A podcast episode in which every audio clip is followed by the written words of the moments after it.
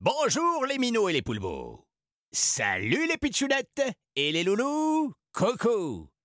Connaissez-vous les rattrapeurs du temps? Mais si Des aventuriers toujours prêts à bondir dans le passé de Paris pour sauver la magie. Et si je vous racontais leur première aventure, là où tout a commencé? Prêt?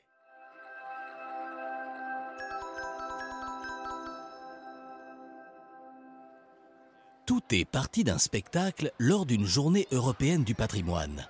Une de ces journées où tout le monde peut visiter par exemple Villeneuve-Triage, non loin de Paris, l'immense réserve RATP où sont entreposés des exemplaires des principaux véhicules de transport du XXe siècle. Ce jour-là, tandis que les visiteurs adultes se promenaient entre les anciennes rames de métro ou les vieux bus, avait lieu une animation pour les enfants dans une salle juste à côté.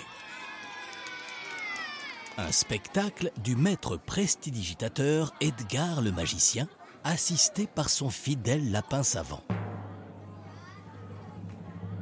Arriva le clou du spectacle, celui où le magicien disait envoyer le lapin à travers le temps, muni d'un étrange appareil photographique.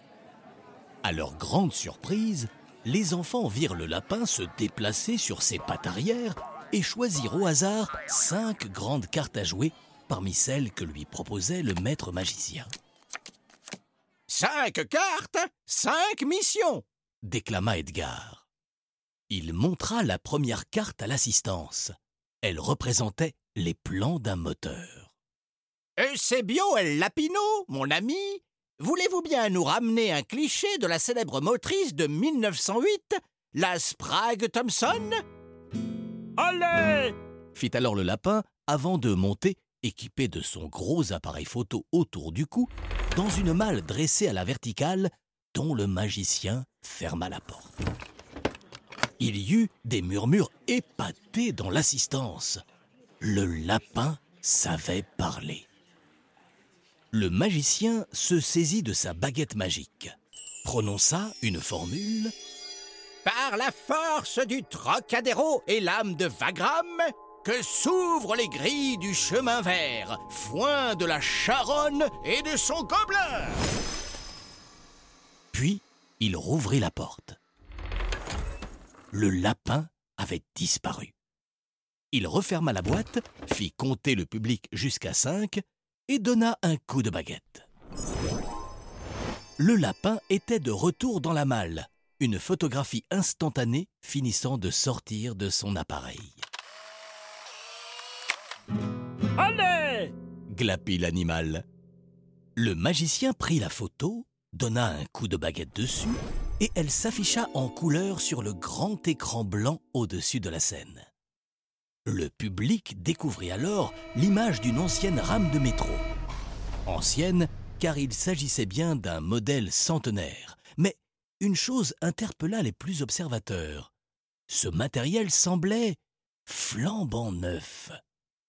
Autre chose, sur le quai, on apercevait une femme qui avait l'air de pousser un haut de surprise en regardant vers l'objectif, comme si elle venait de voir un lapin prendre une photo, par exemple. Dans le public, les enfants échangèrent entre eux. Était-ce une mise en scène? Ou alors le lapin avait-il vraiment remonté le temps pour prendre sa photo? Eusebio clama Edgar en montrant la carte suivante, un gros rocher en train de tomber du ciel dans une gerbe de feu. Tu dois te rendre en 1998 pour photographier le premier trajet de Météore, le métro Est-Ouest rapide. Allez Le magicien referma la grande boîte, récita sa formule magique, et le lapin disparut à nouveau. On compta jusqu'à cinq, et Edgar ouvrit la malle, qui était vide. Le magicien sembla surpris. Il referma. Nouvelle incantation, nouveau coup de baguette. Mais la boîte resta vide. Pas de bio. Il refit plusieurs fois la manœuvre, aucun signe du lapin ou de son appareil photo. Certains enfants se mirent à rire, croyant que ce tour raté faisait partie du spectacle. Mais Edgar ne souriait plus. Il paraissait même inquiet. Je suis désolé, les enfants. Notre ami Eusebio me semble perdu dans le temps, ou du moins retenu. Je crains que le spectacle ne doive s'arrêter là, car il faut que je trouve en urgence un moyen de ramener Eusebio à notre époque. Je vous laisse retourner vers vos parents. Un Oh de déception sortit de la bouche de tous les jeunes spectateurs. Et si on vous aidait? cria une voix dans l'assemblée. Ah oui, oui, on veut vous aider reprirent en chœur les autres enfants. Le magicien réfléchit un instant. Il est sûr qu'avec un petit coup de main de votre part, euh, de volontaires, deux esprits courageux et débrouillards qui oseraient prendre place à leur tour dans la malle? Une jeune fille se leva et se dirigea sur scène d'un pas assuré. En se contorsionnant, elle se glissa dans la boîte. Vous êtes sûre, mademoiselle? S'inquiéta le magicien. Votre retour n'est pas garanti. Quand la magie est menacée, alors... Je ne crois pas à la magie, dit la jeune fille provoquant un cri indigné chez le magicien. Et encore moins au voyage dans le temps. Je suis volontaire car j'ai envie de découvrir vos trucs. Un garçon quitta sa place et entreprit d'entrer à son tour dans la malle verticale. Il était un peu plus jeune et petit et réussit à se faufiler dans le peu d'espace restant. Moi, je crois à la magie et je veux sauver Eusebio, dit-il d'une voix grave. Le magicien les regarda un moment, une lueur amusée dans ses yeux. Intéressant. Improbable association, mais très intéressant. Et il referma la porte sur eux. À l'intérieur de la boîte, les deux enfants étaient serrés l'un contre l'autre. Salut, je m'appelle Margot, j'ai 11 ans. Moi, c'est Salim, 9 ans. Enchanté. À l'extérieur, ils entendaient le magicien qui avait commencé le décompte avec l'aide du public. Où crois-tu qu'il nous envoie? demanda Salim. Nulle part, répondit Margot. La magie n'existe pas. Il y a une trappe qui va s'ouvrir sous nos pieds et on ira rejoindre le lapin sous la scène. Cinq crièrent les enfants à l'extérieur. Margot et Salim ne tombèrent pas. Au contraire, ils eurent l'impression d'être aspirés par le haut. Une vive lumière leur fit fermer les yeux. Lorsqu'ils purent les rouvrir, ils tombaient ou volaient à toute vitesse à travers un tunnel fait de vapeur verte, leur visage giflé par un vent violent. Il y eut un gros bruit derrière eux, comme le son d'un vieux klaxon. Margot et Salim découvrirent un bus vert conduit par Edgar le magicien qui les rattrapait par l'arrière, slalomant sur une route invisible. Une explosion lumineuse plus tard, les enfants atterrissaient sur le cuir des deux premiers sièges passagers. Deux ceintures de sécurité se déployèrent toutes seules et arrimèrent Margot et Salim à leur siège. Nom d'un Zeus Savarenne s'exclama Edgar. Bien installés les enfants? Les deux enfants se regardèrent, tout haletants et ébouriffés. Alors comme ça, la magie n'existe pas, souffla Salim à sa nouvelle coéquipière.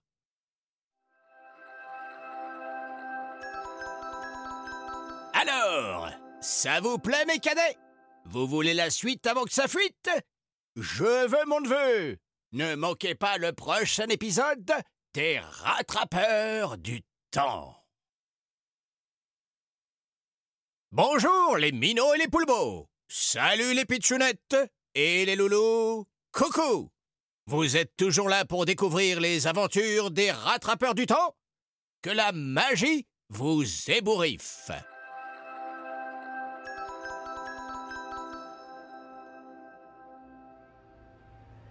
Margot et Salim, nos deux volontaires pour plonger dans les méandres du passé à la recherche du lapin Eusebio, étaient en pleine traversée de l'espace-temps dans un vieux bus aménagé en machine temporelle et conduite d'une main experte par Edgar le magicien.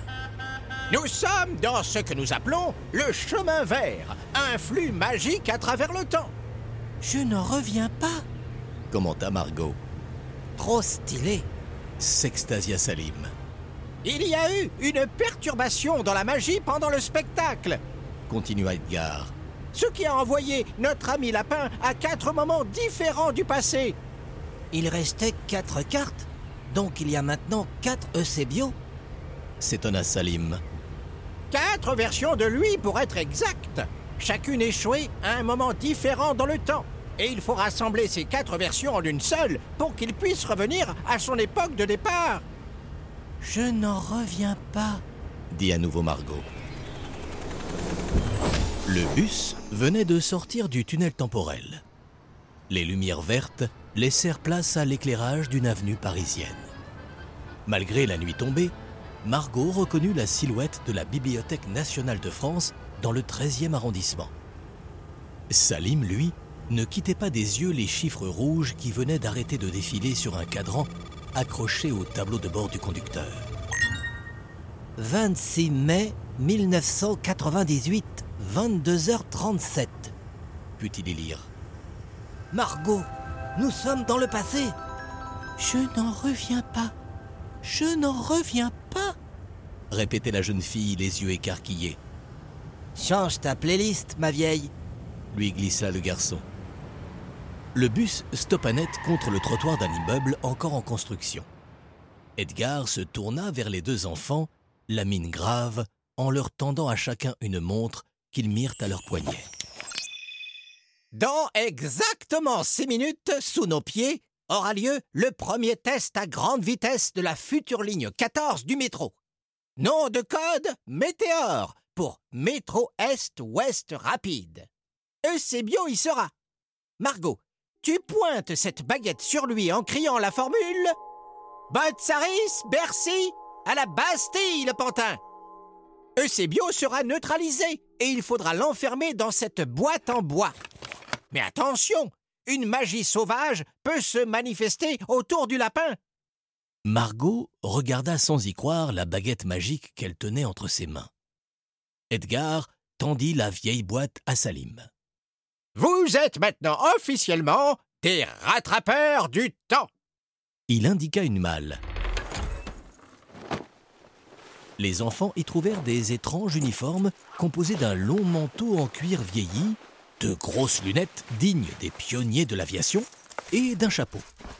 Un béret pour Margot, un fedora pour Salim. Comme Indiana Jones se réjouit le garçon. La hype Vous ne venez pas avec nous? s'inquiéta Margot, Impossible déclara Edgar. La magie est très instable depuis l'accident de Sébio. Je dois rester aux commandes du bus pour l'empêcher de se faire aspirer par le temps. Voilà pourquoi j'ai besoin de vous. Prenez cet ascenseur là-bas. Faites vite. Vous avez quatre minutes. L'horloge électronique du bus lança alors un décompte synchronisé aux montres des enfants. Sinon Sinon, le bus partira sans vous. La magie sera détruite et vous resterez bloqué à cette époque. Les lois du chemin vert sont intraitables. Margot et Salim ne se le firent pas dire deux fois et bondirent hors du bus, l'une avec sa baguette, l'autre avec sa boîte en bois. Ils se précipitèrent vers un cube en verre où attendait une cabine d'ascenseur qui s'enfonça dans le sous-sol dès les enfants entrés. À travers les parois en verre, les enfants découvrirent qu'ils descendaient dans un immense hall souterrain où tout semblait neuf. Murs, sol, mobilier. À partir de là, des marches descendaient vers la nouvelle ligne de métro. Un écran annonçait temps avant départ, 0 minute, 0 seconde. Vite, le métro va partir s'écria Salim en jaillissant de l'ascenseur. Les deux aventuriers descendirent quatre à quatre le long escalier jusqu'au quai. La rame était là, attendant l'ordre de s'élancer plein ouest. Eusebio Là-bas Le lapin était à l'autre bout du quai, son appareil autour du cou. son corps était devenu translucide et parcouru par des ondes de magie. Il sursauta en les voyant. Bande de boussicots Châtelain de pacotille Pilleurs de pyramides Se mit à crier Eusébio, les yeux fous. Il n'a pas l'air content de nous voir. Grimaça Margot. Parmentier de jus de chaussettes Continuait le lapin. Les enfants s'approchèrent du lapin avec prudence, tout en se faisant insulter copieusement. L'animal bondit dans le train, suivi de Margot et Salim. Le signal sonore retentit et les portes se fermèrent.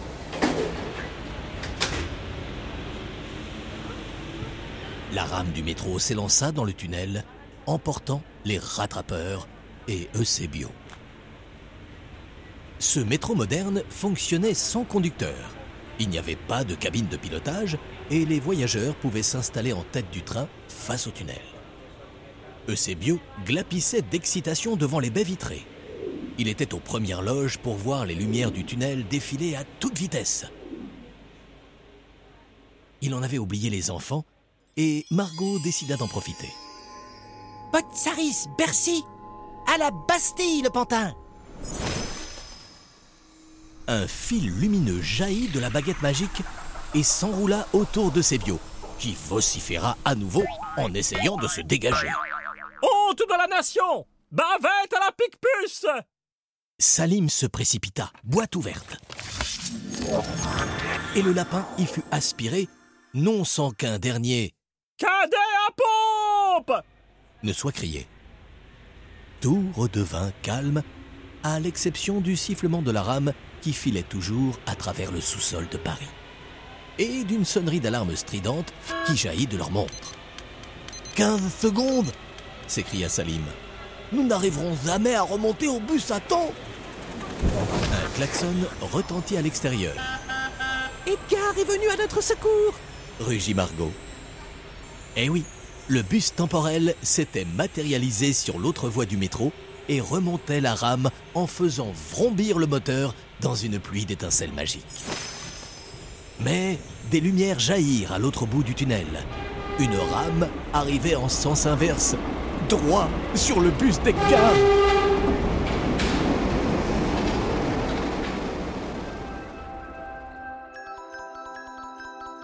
Ne manquez pas le prochain épisode des rattrapeurs du temps. Bonjour les minots et les poulbeaux. Salut les pitchounettes et les loulous. Coucou. Sans plus attendre, retrouvons nos héros Margot, Salim et Edgar. Le magicien, ne voyant pas les enfants revenir à temps, est venu à leur rencontre dans son bus temporel, rattrapant la rame de la ligne 14 lancée à pleine vitesse. Mais coquin de sort, une autre rame arrivait en sens inverse. Par Saint-Georges et le chardon glaciaire. cria le magicien en tendant sa baguette vers les enfants. Nos deux rattrapeurs disparurent du train pour se matérialiser aux côtés d'Edgar. Il actionna une manette de son tableau de bord et leur véhicule disparut du tunnel avant l'impact pour réapparaître dans le couloir temporel parcouru d'éclairs verts. Il était moins une avant la catastrophe. S'exclama Edgar. Avez-vous la première version de ces bios Salim, le cœur toujours battant face au péril auquel ils avaient échappé de peu, brandit le mini-coffre en bois. Eusebio 1.0 dans la boîte. Bien joué les enfants. Passons maintenant à la mission suivante. Déjà? Grimaça Margot. Pas moyen de reprendre son souffle?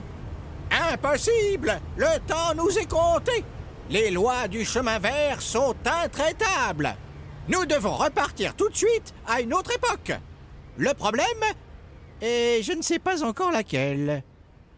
Il prit une des cartes tirées au sort par le lapin pendant le spectacle et l'observa avec attention. Elle affichait le dessin d'une sorte de gros collier où était accroché un bijou ayant une forme d'étoile. Qu'est-ce que c'est? demanda Margot, Je ne sais pas trop. murmura le magicien. C'est la première fois que je rencontre cet objet. On dirait une étoile en son centre, ou une rosace. Je ne vois pas le rapport avec l'histoire de Paris. Nom d'un Pompidou C'est une catastrophe Je n'ai aucune idée de l'époque où doit nous mener cet indice Je sais s'écria Salim. C'est une décoration républicaine. Je l'ai lu dans un livre d'histoire à l'école. Seul le président de la République a le droit de la porter. Par le Saint-Claude J'ai compris L'inauguration du RER Edgar s'activa sur sa console et entra la date 8 décembre 1977. Puis il appuya sur la pédale d'accélération et le bus repartit de plus belle à travers le chemin vert. Le 8 décembre 1977, les enfants expliqua-t-il. Le jour où le président de la République de l'époque, Valéry Giscard d'Estaing, inaugura la première ligne de RER reliant les banlieues est de Paris à celles de l'ouest en conduisant lui-même un train. Voilà le moment historique que Sébio est parti photographier.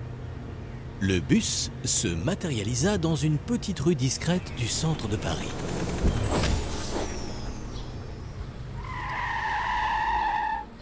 Cette fois-ci, il faisait jour. Les montres émirent un bip et les deux jeunes rattrapeurs purent y lire le nouveau temps qui leur était donné. 9 minutes. Il ne leur restait déjà plus que 3 minutes 55 lorsqu'ils arrivèrent enfin au quai où avait lieu le départ du train inaugural. Cette partie de la station Châtelet était remplie de badauds, de journalistes et de policiers. Toute une foule qui empêchait les enfants d'atteindre la voiture de tête où devait se trouver le président. Et donc Eusébio. Trois minutes s'inquiéta Salim. Margot appuya sur le bouton de la porte la plus proche d'elle qui s'ouvrit. Les deux aventuriers montèrent dans le train vide. Ils coururent, courbés en deux, pour ne pas se faire voir des adultes à l'extérieur, et remontèrent tout le quai par l'intérieur du train, ouvrant les portes les unes après les autres. Mais qu'elle est mignonne, cette petite bête. Les enfants se cachèrent derrière une rangée de sièges. Ils avaient atteint la voiture de tête et des hommes à la mine sévère, certains avec une écharpe tricolore en travers du buste, entouraient un autre personnage très grand, le front dégarni, qui s'extasiait devant le lapin. Je le reconnais, murmura Salim. C'est lui, le président.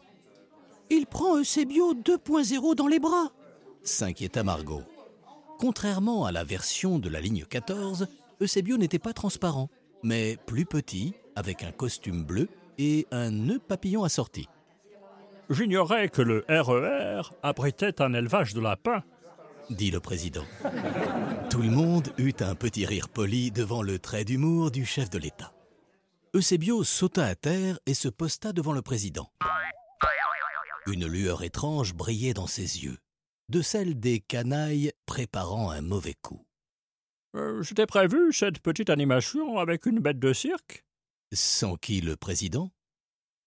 Eusebio retourna son appareil à Polaroid et se prit en photo avec le président au-dessus de lui.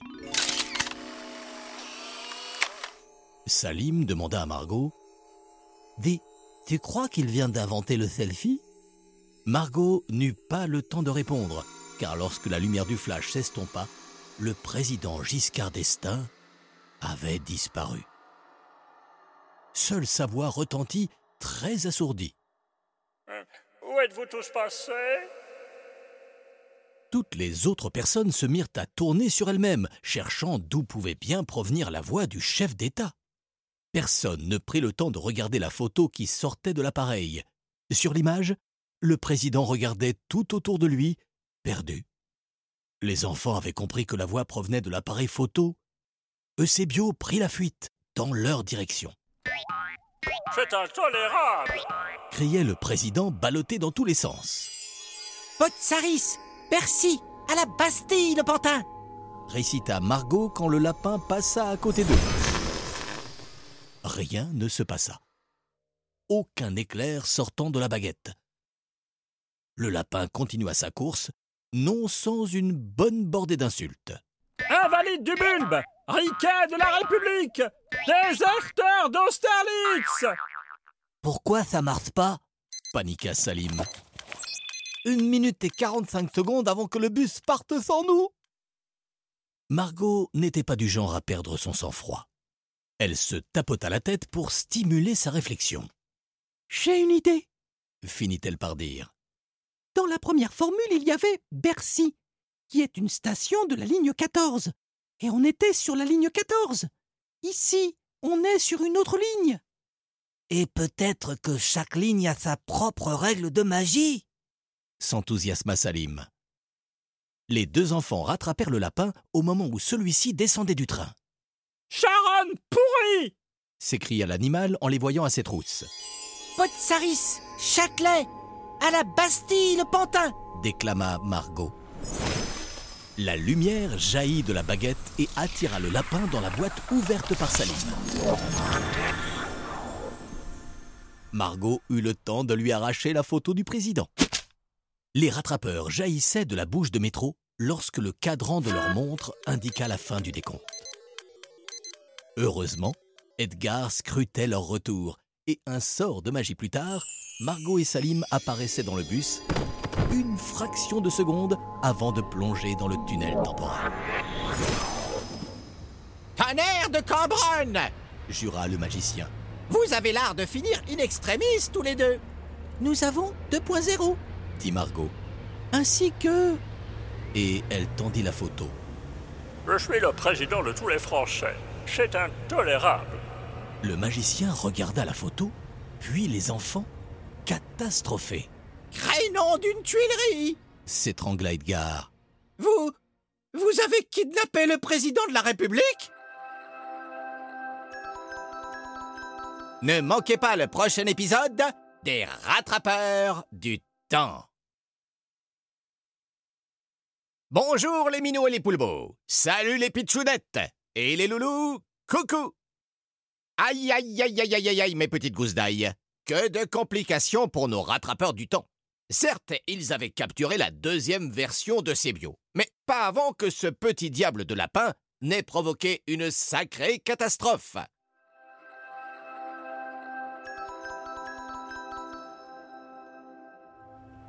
Edgar le magicien faisait les 100 pas en long et en large dans son bus, cherchant une solution à leur problème de président enfermé dans une photographie, tandis que le véhicule dérivait sur le chemin vert. Nom d'un dieu sans pneumatique finit-il par déclarer. Je ne pourrai pas délivrer sans risque le président tant que la magie restera aussi instable. Il nous faut donc continuer. Nous aviserons plus tard pour notre invité. Il montra aux enfants la quatrième carte qui affichait l'arrière ouvert sur l'extérieur d'un vieux bus et une ancienne version du drapeau italien. La Coupe du Monde de football de 1938 a eu lieu à Paris, expliqua le magicien. Et la finale opposa les équipes d'Italie et de Hongrie le... le... Il sortit un petit livre qu'il parcourut rapidement. Le 19 juin 1938 exactement clama-t-il en entrant la date dans la console du bus. Et je me souviens qu'un bus Renault TN4H, célèbre grâce à sa plateforme arrière, avait permis à l'équipe championne du monde de quitter le stade et parader à travers la foule jusqu'à leur hôtel. Voilà ce que Sébio est parti prendre en photo 1938. Décidément, à chaque mission, les rattrapeurs ne cessaient de plonger toujours plus loin dans le temps. Le bus se matérialisa le long d'un stade, celui de Colombes en banlieue parisienne. Des clameurs en provenaient par intermittence, baignées des hymnes nationaux. Le match commençait. Le voilà se réjouit le magicien. Sous une arche extérieure du stade, un bus vide attendait, repeint pour l'occasion en vert et rouge les deux pays finalistes ayant la bonne idée d'avoir ces deux mêmes couleurs dans leur drapeau. Peu importe le vainqueur, le bus serait assorti au triomphe du champion. Edgar se gara à bonne distance, toutes lumières éteintes alors que la nuit tombait. Les enfants regardèrent leur montre qui indiquait 120 minutes pour accomplir leur mission. Cette fois-ci, les enfants se sentaient sereins. Cette fois-ci, ils avaient du temps, croyaient-ils. 90 minutes plus tard, l'hymne italien résonnait sous les applaudissements, sifflets et cris. Quelques supporters hongrois quittaient déjà le stade de Colombe, la mine défaite. Le monde avait son champion, mais les rattrapeurs, eux, aucun ne sait bio à se mettre sous la dent. Nulle trace du lapin. Peut-être sait-il que nous sommes là, et il se cache, proposa Salim. C'est impossible, répondit Margot en haussant les épaules. Cette version de Sébio ne nous a jamais vus. À moins que. murmura Edgar. À moins que la magie ne les connecte entre eux. Il sait que nous sommes dans le coin, et il attend. Il attend. Il, attend, quoi? s'inquiétèrent les enfants. C'est alors qu'une marée humaine se déversa du stade, composé de supporters de toutes nationalités, vainqueurs comme vaincus, au milieu de spectateurs français décidés à fêter le football toute la nuit. La foule Voilà ce qu'il attendait Pour approcher du bus sans être vu Comme pour lui donner raison, il y eut alors une courte et vive lumière. Et le bus attendant l'équipe gagnante disparut. Un flaf s'écria Salim. Les deux enfants se précipitèrent à l'extérieur et se frayèrent un chemin au milieu de tous ces adultes. Eusebio, dans sa version 3.0, c'est-à-dire habillé d'un short et d'un maillot de football, était en train de regarder, satisfait, la photographie instantanée qui sortait de son appareil. La magie déréglée avait encore frappé. Le lapin glapit en voyant les deux rattrapeurs se précipiter vers lui. Cléchy Malabar Saint-Cloud Vincennes à la Bastille, le Bolivar cria Margot, suivant la nouvelle formule que n'avait pas oublié de lui apprendre Edgar cette fois-ci. Le sort de lumière slaloma entre les pieds des supporters, mais rebondit contre le lapin et frappa Margot en retour. Saucissonnée par le lasso lumineux, elle tomba à la renverse. Sa baguette magique lui échappa des mains. Salim, ma baguette, vite cria Margot. Salim se précipita, mais la baguette changea sans cesse de direction, projetée dans un sens ou l'autre par les pieds de la foule. Elle finit par rouler jusqu'au lapin, qui la prit aussitôt en photo, la faisant disparaître. Tout le stade et ses alentours finirent par se vider, laissant Salim face au lapin. Comment l'obliger à rentrer dans la boîte maintenant? Saint-Cloud, Vincennes, à la Bastille, le Bolivar C'était Edgar qui, face au tour qu'avaient pris les événements, avait pris le risque de quitter son bus. Mais le magicien s'écroula à son tour, ficelé par son propre sort, sous les cris victorieux du lapin. Espèce de lourmel à dentelle Tête de balard Gelée du commerce Eusebio faisait des bons et en avait même lâché son appareil photo. Nom du nom de Boulogne frelaté se lamenta Edgar. Même mes pouvoirs rebondissent sur cette version de Sébio, et je n'aurais jamais dû quitter le bus. Sans moi à l'intérieur, le chemin vert peut aspirer notre moyen de transport à tout instant. Il ne restait plus qu'un rattrapeur encore d'attaque pour sauver la mission. Mais le lapin n'entendait pas de cette oreille, euh, ni de l'autre d'ailleurs il se mit à bondir dans tous les sens pour échapper au garçon et à sa boîte. Robespierre du Saint-Sulpice Saint-Plon des Pyrénées Rivoli d'Italie Charenton pétole s'écria le magicien. Le bus va repartir et nous laisser ici pour toujours Salim, vite supplia Margot. Il fallait changer de tactique. Salim aperçut l'appareil du lapin et les deux dernières photos une idée folle illumina son esprit. Salim s'empara de l'appareil photo abandonné et visa le lapin. Râpé de carottes eut-il le temps de crier. Eusebio disparut à son tour dans le flash lumineux. Lorsque la photographie instantanée sortit du boîtier, le lapin avait le museau comprimé au premier plan, comme contre une vitre, et, fidèle à lui-même, vociférait. Jussieu de Charette Bataillon de Joinville Sans plus attendre, Salim jeta la photo dans la boîte en bois qui se referma, ainsi qu'elle l'avait fait pour les deux précédentes versions du lapin. Les liens magiques qui entravaient Edgar et Margot disparurent. La jeune fille récupéra la baguette et le bus des champions du monde, enfin leur photo, et courut à la suite d'Edgar et Salim. Le bus s'éloignait déjà dans un nuage de vapeur verte. D'un geste du magicien, les rattrapeurs disparurent et en un éclair se matérialisèrent à l'intérieur du bus juste avant que celui-ci ne finisse de se volatiliser dans le temps.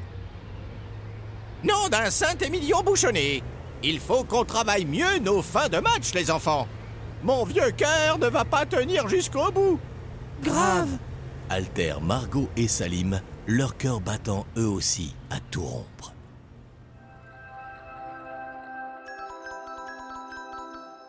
Ainsi se termine la quatrième aventure de nos héros. Mais nulle pause en vue pour nos braves. On touche au but, mes petits luttes. Alors ne manquez pas le cinquième et dernier épisode des rattrapeurs du temps. Bonjour les minots et les poulbeaux. Salut les pitchounettes et les loulous. Coucou. La dernière mission, mes mignons? On y est, mes cadets. Margot et Salim vont-ils réussir à capturer la quatrième version de Sebio afin de pouvoir le ramener dans leur époque et sauver la magie?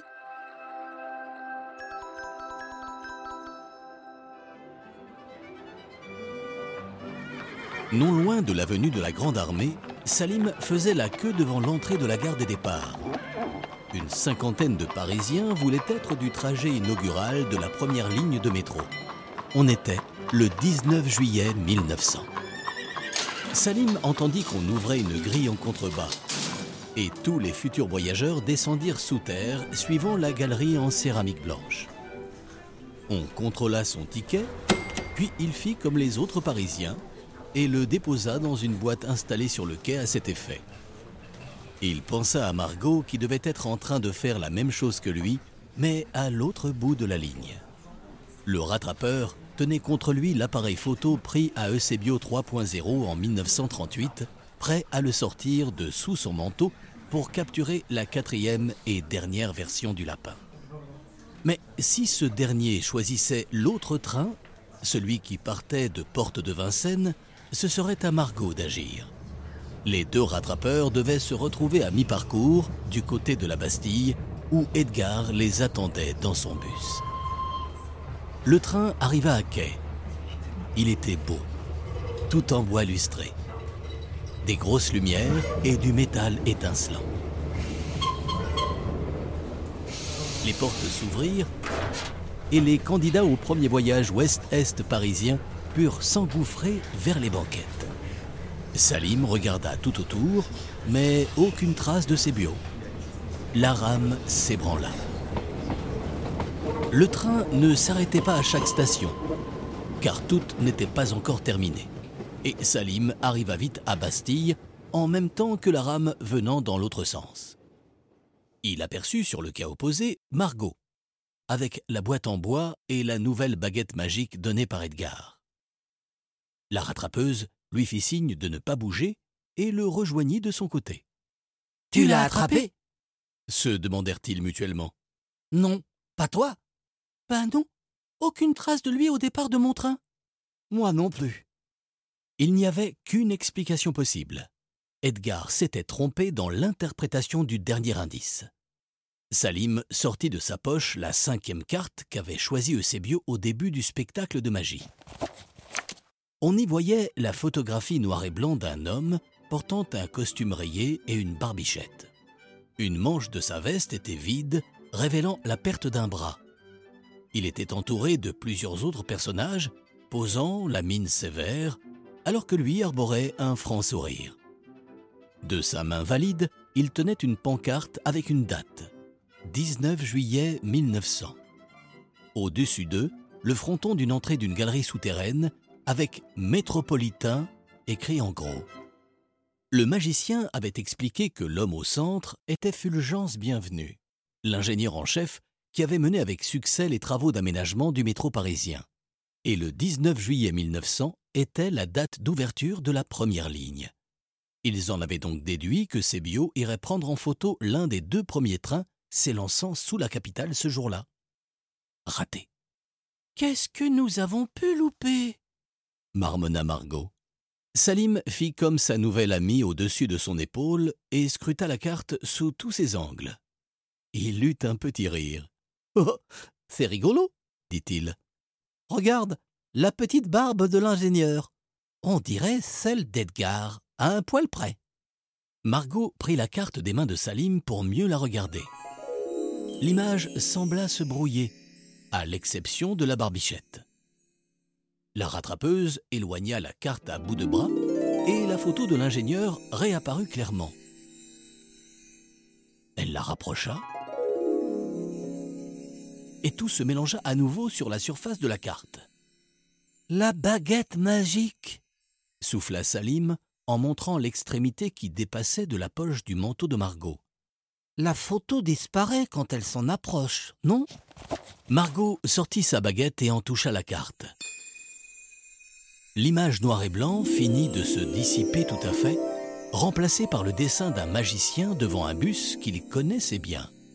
Edgar s'écrièrent ensemble les deux rattrapeurs. C'est Edgar et le bus La dernière mission du lapin s'écria Margot. Ils s'élancèrent dans les couloirs et escaliers de la station et remontèrent à la surface, place de la Bastille. Si Eusebio enferme Edgar et le bus dans une photo haletait Salim. Comment rentrerons-nous chez nous? Ils coururent vers le port de commerce, là où Edgar leur avait donné rendez-vous. Personne, ni magicien, ni bus. Question lapin, par contre, ils étaient servis. Sur un parapet au-dessus du petit port, en retrait du fleuve, Eusebio faisait la danse de la joie en agitant la photo qui venait de sortir de son appareil. Les enfants entendirent la voix d'Edgar qui criait à travers la photo. Eusebio Arrête Écoute-moi Tu n'es pas dans ton état normal Le lapin aperçut les rattrapeurs. Force Javel Il se mit à secouer encore plus la photo et une épaisse fumée verte en jaillit. Elle s'enroula autour du lapin et le fit disparaître au moment où il sautait dans la Seine. Suis-moi cria Margot à son camarade avant de plonger la tête la première dans le nuage vert qui commençait déjà à s'estomper au-dessus de l'eau. Salim sauta à son tour, non sans s'être bouché le nez au cas où il passerait à travers. Il n'eut aucun bain forcé et les enfants atterrirent sur un petit chemin de terre. Des détonations les firent sursauter. Ils se retournèrent. La place de la Bastille avait disparu, remplacée par une sorte de citadelle, assiégée par une foule de gens en colère, habillés à l'ancienne. C'est. C'est ce que je crois balbutia Salim. Le 14 juillet Pas le temps Le coupa Margot.